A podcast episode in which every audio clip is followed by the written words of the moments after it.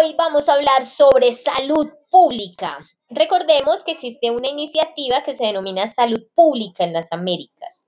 Es un concepto em, en el cual atraviesa algo que se denomina las funciones esenciales, que tiene relación con el compromiso regional para el fortalecimiento de la salud pública. Vamos a revisar algunos conceptos y cada una de estas denominaciones eh, de funciones esenciales. Bienvenidos.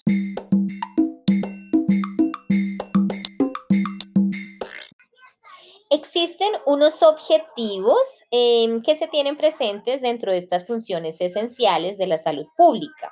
Tenemos el tema que existe una visión común en las Américas.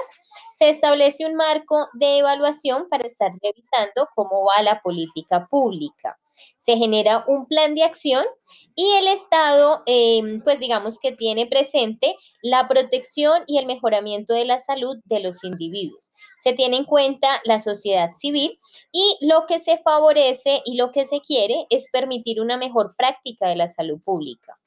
Dentro de estas funciones esenciales de la salud pública, se debe determinar que el concepto em, define que es un conjunto imprescindible de medidas fundamentales para alcanzar la meta en salud pública, que pues básicamente es mejorar, promover, proteger y recuperar la salud de la población. Recordemos que la salud pública atraviesa al ser humano de forma individual, pero impacta en lo colectivo.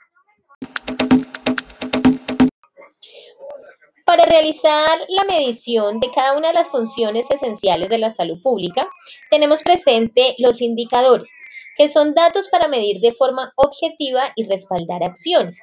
Los indicadores son estándares para la medición y se hace de manera regional para lograr una em, división y organización de esta forma. La búsqueda es articular con políticas públicas, integrar un enfoque de atención en salud, asegurar el acceso y la satisfacción y que sea un proceso de carácter intersectorial.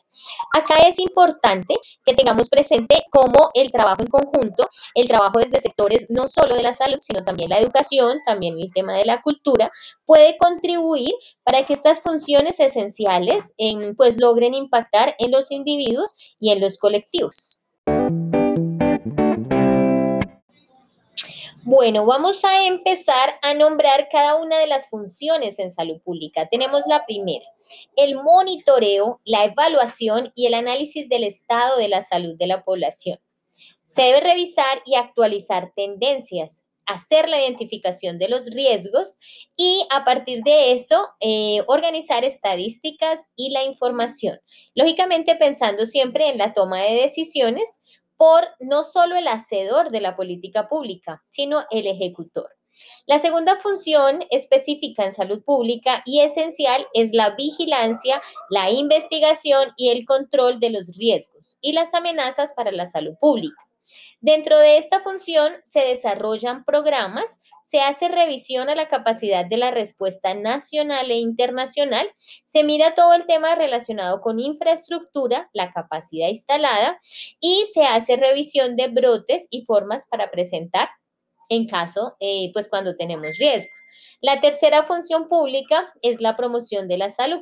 Se tienen en cuenta programas para la prevención de riesgo, la importancia del empoderamiento de la cultura de la salud. Aquí es fundamental el individuo, su participación, su proceso de autocuidado. En siguiente es la educación en salud y la garantía de los derechos. Recordemos que cada ser humano debe velar por sus derechos, pero también exigirlos. Continuando con la cuarta función, participación social y empoderamiento de los ciudadanos en salud. Acá se tienen en cuenta las alianzas intersectoriales con la sociedad civil, facilitar la participación en programas y hacer el reconocimiento de las necesidades desde la misma comunidad. En este punto es necesario tener presente las bases.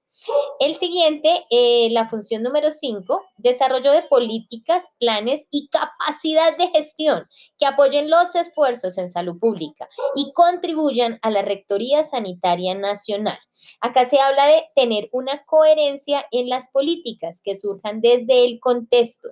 Se hablan de tener objetivos mesurables. Eso hace referencia a que se puedan medir, que sean confiables y tener presente la reglamentación en salud. Vamos a continuar con la función número 6, regulación y fiscalización en salud pública generación de nuevas leyes, cumplimiento de códigos y normas y proteger pues al paciente. Recordemos que si bien por nuestro tema económico y el sistema capitalista ya no hablamos de pacientes, sino de usuarios, pero recordemos cómo nuestro enfoque está enmarcado en una base sólida en derechos.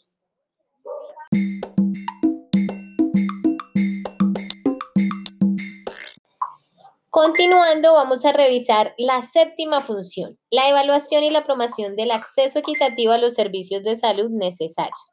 Acá es importante tener en cuenta la equidad en el acceso, todo el tema de superar barreras y eh, pues tener en cuenta que sea, por ejemplo, efectivo los diversos tratamientos.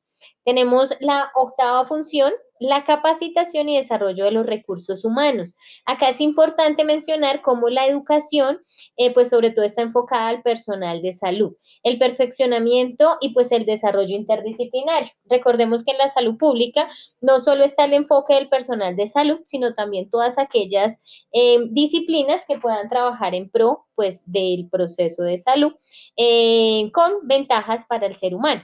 La función número 9, garantía en la calidad de servicios de salud individual y colectivos, tener en cuenta la existencia del monitoreo de sistemas de calidad, para de esta manera, em, pues lograr estándares efectivos en los procedimientos, en los tratamientos y sobre todo tener una atención importante para los individuos. Eh, en la función número 10, la investigación en la salud pública. Acá es el pensamiento de tener soluciones innovadoras a problemas actuales. Por ejemplo, el caso del COVID. Alianzas con instituciones, cambios en la sociedad que mejoren la calidad de vida y la salud. Y tenemos la onceava función, que es la reducción de la repercusión de las emergencias y los desastres en la salud pública. Preparar una respuesta para mitigar un riesgo, enfocado en todas aquellas funciones que hemos hecho y sobre todo reducir el impacto, como podemos reconocer y revisar con el proceso del coronavirus.